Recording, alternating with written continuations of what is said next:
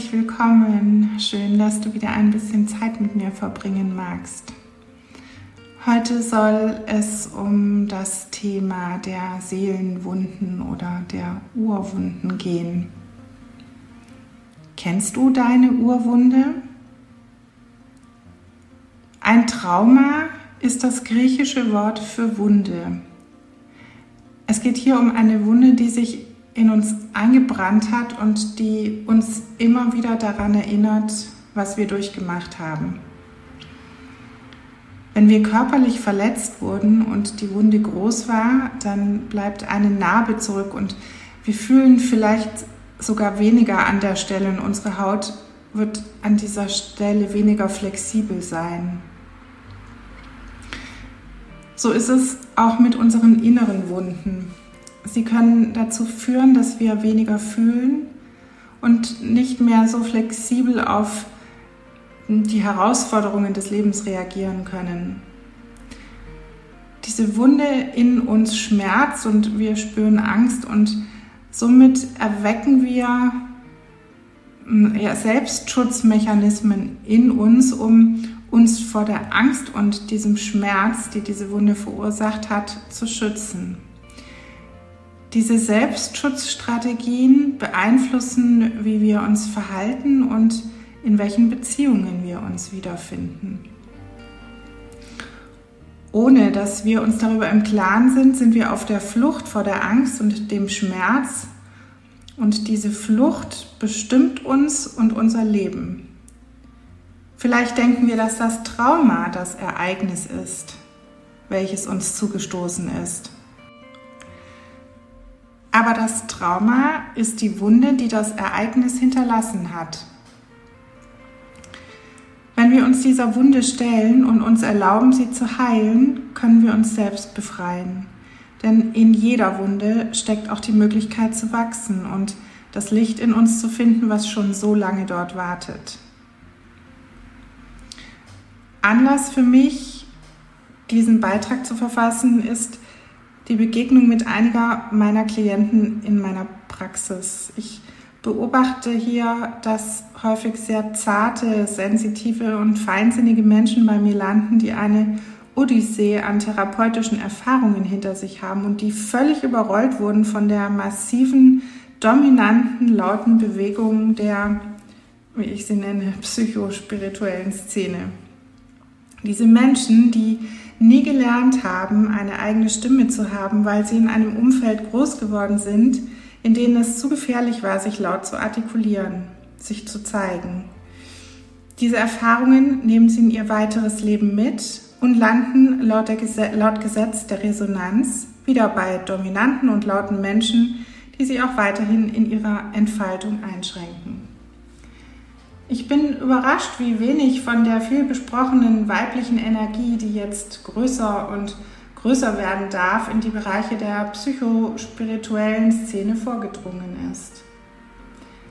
Ich spreche hier von der weiblichen, sanften, nährenden, empathischen Energie, die unterstützend wirkt. Die Energie, die auf sanfte, aber durchaus klare Weise Menschen in ihre Kraft begleitet, die in der Lage ist, den positiven Ich-Kern eines Individuums zu erkennen und zu stärken.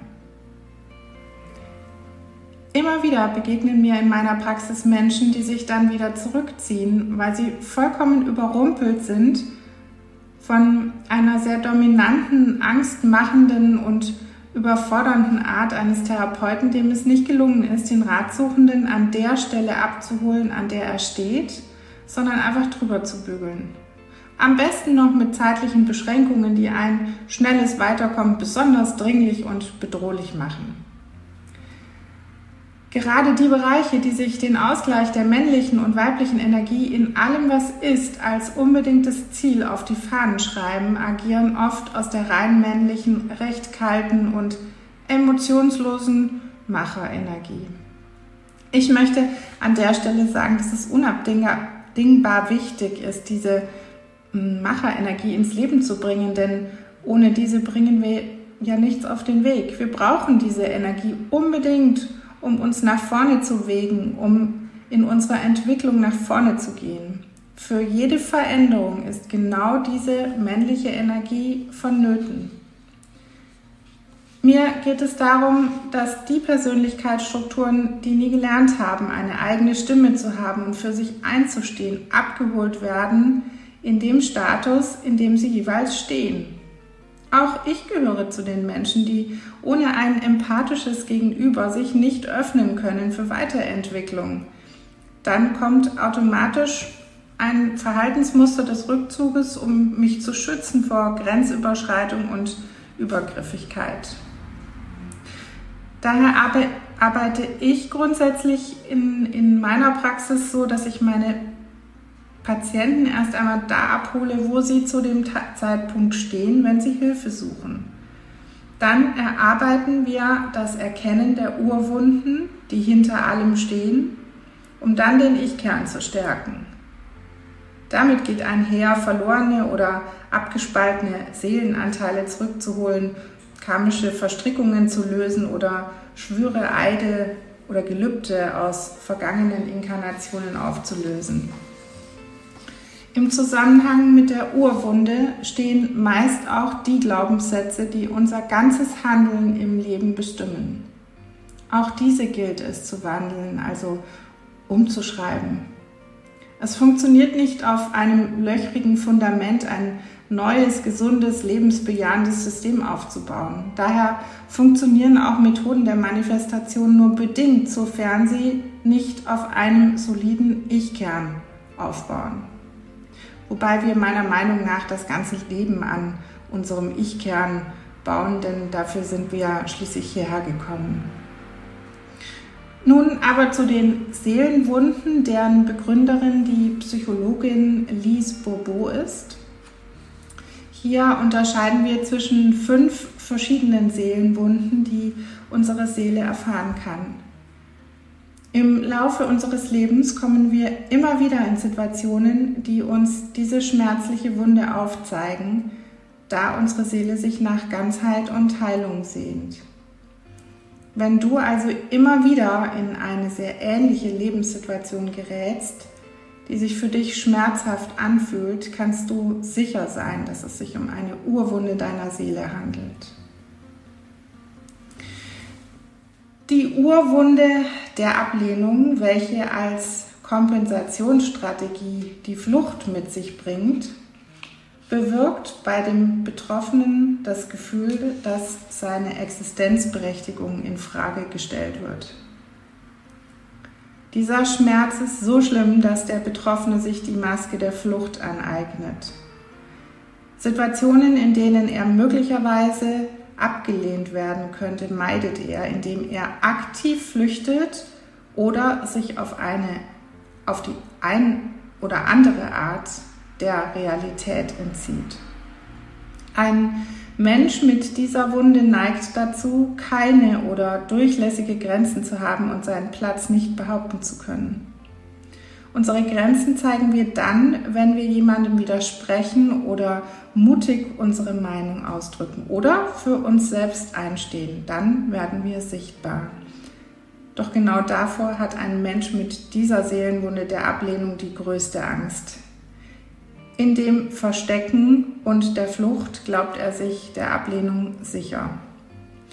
Viele Menschen mit dieser Wunde verschmelzen in Beziehungskonstellationen oft mit dem anderen Menschen energetisch, da sie sich nicht abgrenzen können und dadurch ihre Kraft innerhalb der Beziehung immer mehr verlieren. Extreme Beziehungskonstellationen wie zum Beispiel bei Dualseelen fundieren darauf, dass der eine Part aufgrund der Seelenwunde der Ablehnung agiert, wohingegen der andere Part durch eine Seelenwunde des Vertrauensbruchs agiert und durch die Kompensation der Kontrolle sich nicht seinen eigenen Gefühlen stellen möchten, möchte. Somit geraten zwei zutiefst verletzte Menschen in einer Beziehung, in denen sie meist nur aus ihren Urwunden heraus agieren. Das endet meist in einer emotionalen Katastrophe, sofern dieser Teufelskreis aus Schmerz und Verletzung nicht durchbrochen wird. Nur wenn die Seelenwunde der Ablehnung überwunden wird und der Betroffene lernt, sich selbst anzunehmen, steht er fest in seinem Selbstwert und in seinen Grenzen. Die Seelenwunde der Ablehnung findet meiner Meinung nach auch oft schon vorgeburtlich statt. Zum Beispiel, wenn ein Kind nicht wirklich gewollt ist oder durch eine Begegnung entstanden ist, die nicht auf reiner Liebe basiert. Bei der Urwunde des Verlassenwerdens hatte der Betroffene Erlebnisse, während der er sich alleine gelassen und verlassen fühlte. Diese Wunde ist so schmerzhaft, dass er sich als Vermeidungsstrategie die Maske der Abhängigkeit angeeignet hat. Menschen, die an dieser Wunde leiden, neigen dazu, sich von anderen abhängig zu machen, nur um ja nicht alleine gelassen zu werden. Sie stimmen ihrem Gegenüber stets zu, zeigen ihre Grenzen nicht, weil das bedeuten könnte, dass sie wieder verlassen werden und dann wieder alleine dastehen. Auch hier verschmelzen die Betroffenen häufig wieder mit ihrem Gegenüber und verlieren dadurch mehr und mehr Energie. Die Wunde des Verlassenwerdens und die Urwunde der Ablehnung finden sich häufig bei den Herzmenschen in Beziehungskonstellationen wieder, während die nachfolgenden Wunden eher bei den Verstandesmenschen im Vordergrund stehen. Bei der Urwunde des Vertrauensbruchs hat der Betroffene Erfahrungen gemacht, bei dem er sich verraten oder im Stich gelassen fühlte. Und um dieses Gefühl des Vertrauensbruchs nie mehr fühlen zu müssen, wählt der Betroffene die Maske der Kontrolle. Dieser Mensch lebt ab diesem Moment fast ausschließlich im Verstand. Er versucht alles immer im Griff zu haben, vor allem die gefährliche Gefühlswelt. Bei solchen Personen ist es schwer, seinen Platz zu behaupten oder eine faire Diskussion zu führen. Sie haben um alles eine große Schutzmauer gebaut und alles, was Kontrollverlust bedeuten könnte, macht ihnen fürchterliche Angst und Panik wie soeben erwähnt, ist hier in Beziehungskonstellationen klassischerweise der Verstandesmensch zu finden. Er hat überfunktionale Grenzen aufgebaut, die dafür sorgen, dass emotional niemand an ihn herankommt. Es bedarf eines Menschen, der ihm so viel bedeutet, dass er sich auf Dauer nicht gegen diese Gefühle stellen kann. Um jedoch überhaupt mit einem solchen Menschen eine Beziehung zu leben, musst du in der Lage sein, ihm deine Grenzen zu zeigen. Bei der Urwunde der Demütigung hat der Betroffene Situationen erlebt, in denen er sich erniedrigt fühlte. Um sich vor weiteren Erlebnissen zu schützen, die dieses Gefühl in ihm auslösen, legt er sich die Maske der Unterwürfigkeit zu.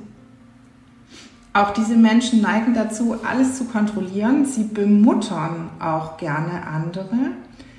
Nicht unbedingt aus Liebe, sondern eher um sich selbst wertvoll zu machen und auch hier wieder um Kontrolle auszuüben. Bei der Urwunde der Ungerechtigkeit war der Betroffene mit Erlebnissen konfrontiert, bei denen er sich zutiefst ungerecht behandelt fühlte. Er hatte das Gefühl, nicht geachtet zu werden oder nicht das zu bekommen, was ihm zusteht.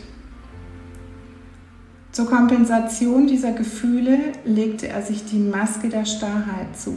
Er lässt nicht mehr mit sich reden und kontrolliert seine Gefühle.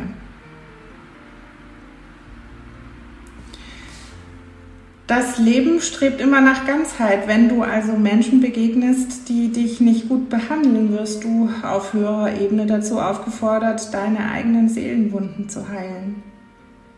Ich bin der Meinung, dass wir schon vor unserem Leben entschieden haben, welche Seelenwunde wir erfahren wollen, genau um diese zu überwinden. Mutige und reife Seelen stellen sich ihren Urwunden und überwinden sie. Wenn du sie überwunden hast, kehrst du zu deinem wahren Ich zurück und zu deiner vollen Schöpferkraft. Wenn du deine eigenen Seelenwunden überwindest, wird dein Gegenüber mit seinen erst so richtig konfrontiert. In welchen Seelenwunden hast du dich wiedergefunden? Meist ist es so, dass wir an ein bis zwei Hauptwunden leiden, sowie an Nebenseelenwunden. Wahrscheinlich fühlst du schon beim Hören, bei welcher Wunde du besonders in Resonanz gehst. Wenn du deine Seelenwunden heilst, behältst du deine Lebensenergie, die davor andauernd durch diese Wunde herausfloss. Du kannst dir deine Persönlichkeit wie so einen Kreis vorstellen, der durch diese Seelenwunden löchrig ist und durch diese Löcher fließt ständig deine Energie raus. Wenn du deine Wunde heilst, schließt du diese Löcher und behältst deine Energie bei dir und du leidest nicht mehr so sehr. Ja, und jetzt komme ich wieder zum Anfang meiner Erzählung zurück, in der ich beschrieb, dass ich die weibliche Energie vermisse, die Menschen an diesem Punkt begleitet, zu erkennen, welche Wunden sie haben.